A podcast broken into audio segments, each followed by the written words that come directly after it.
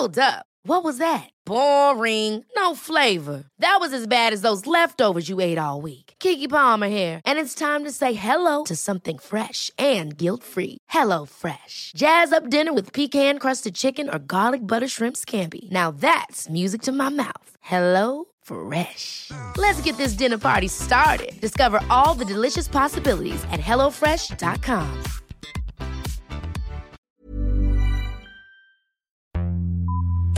Vox Polony.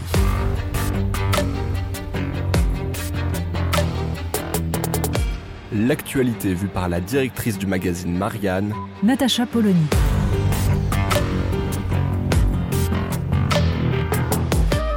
Vox Polony. Le grand raout qui a eu lieu cette semaine à l'ONU a ceci d'important que, au-delà des performances des acteurs qui se sont succédés à la tribune, il se joue actuellement une pièce essentielle dans le grand théâtre des rapports de force mondiaux. Non pas seulement parce que Vladimir Poutine a choisi la surenchère.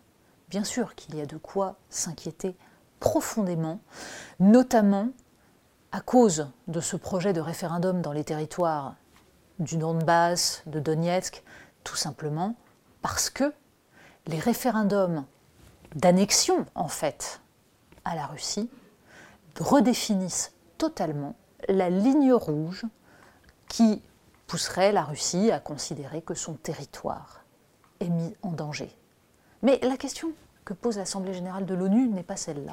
En fait, on a vu un Joe Biden réaffirmer le récit américain totalement binaire d'un Poutine unique criminel.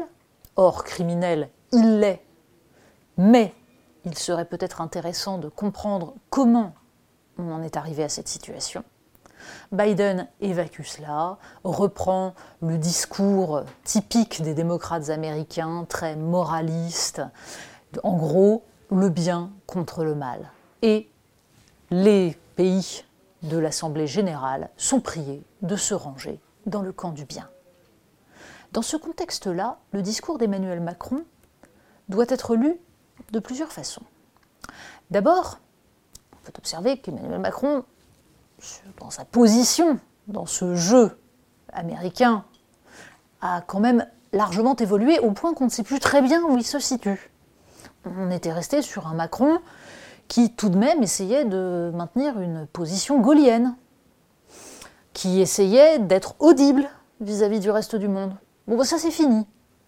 Évidemment, Emmanuel Macron avait été mis sur la touche, notamment par le procédé de Volodymyr Zelensky consistant à le décrédibiliser en l'accusant de complaisance vis-à-vis de Poutine. Et ça avait marché. Emmanuel Macron s'est donc aligné. Mais son discours est en fait double, parce que on comprend bien la rhétorique. Il s'agit d'insister sur la dimension universelle essentielle des institutions fondées au sortir de la Seconde Guerre mondiale. L'Assemblée générale de l'ONU défend non pas les valeurs occidentales, mais des valeurs universelles de paix, de coopération, de multilatéralisme. Là-dessus, évidemment, nous sommes tous d'accord. Évidemment, c'est bien la discussion entre pays qui doit prévaloir et il n'y a pas là des valeurs qui seraient propres à l'Occident.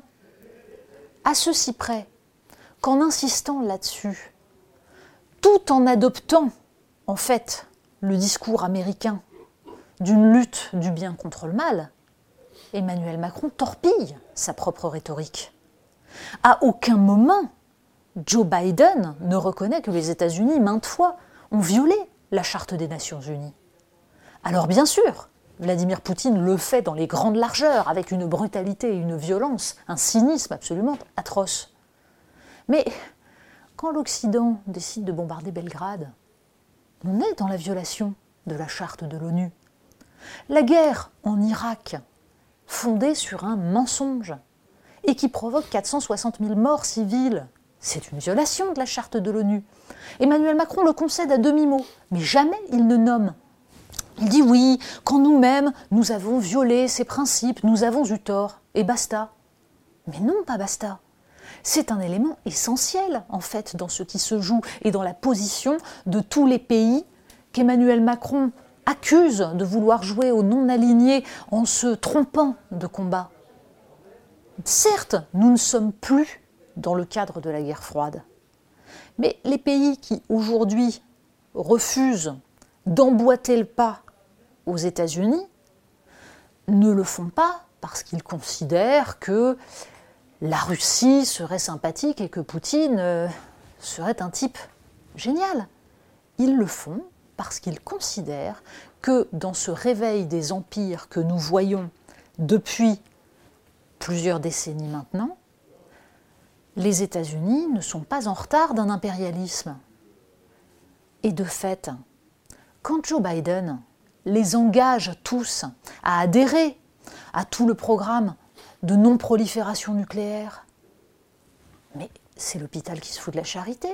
Qui est sorti de tous les accords de désarmement dans les années 1990 et 2000 alors même que la Russie, à ce moment-là, s'était engagée à limiter son armement? Qui a réarmé outrageusement en plaçant notamment des missiles au plus près des frontières russes, si ce n'est les États-Unis? Le deux poids deux mesures se voyait terriblement, malgré la construction très savante du discours d'Emmanuel Macron, parlant de coopération, essayant de surtout récuser l'idée d'une opposition nord-sud.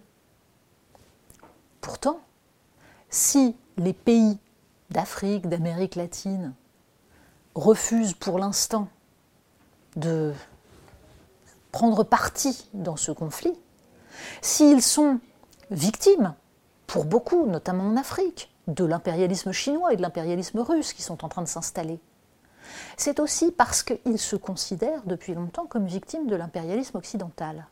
Et que, entre deux impérialismes, peut-être choisissent-ils celui qui ne leur fait pas des leçons de morale? Or, les leçons de morale, c'est cela qu'on a beaucoup entendu pendant ces quelques jours à l'ONU. Et ça n'est jamais très bon, surtout de la part de pays qui n'ont pas respecté leur propre morale. Relisons Thucydide, la guerre du Péloponnèse.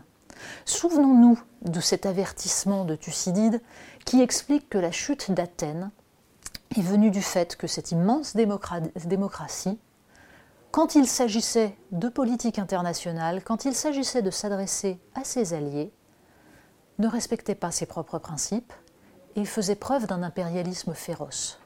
Ça se paye à un moment. Vox Polony. Retrouvez tous les podcasts de Marianne sur les plateformes de streaming. Et puis les analyses, articles et entretiens de la rédaction sur marianne.net. Et surtout, n'hésitez pas à noter cet épisode et à nous laisser vos commentaires.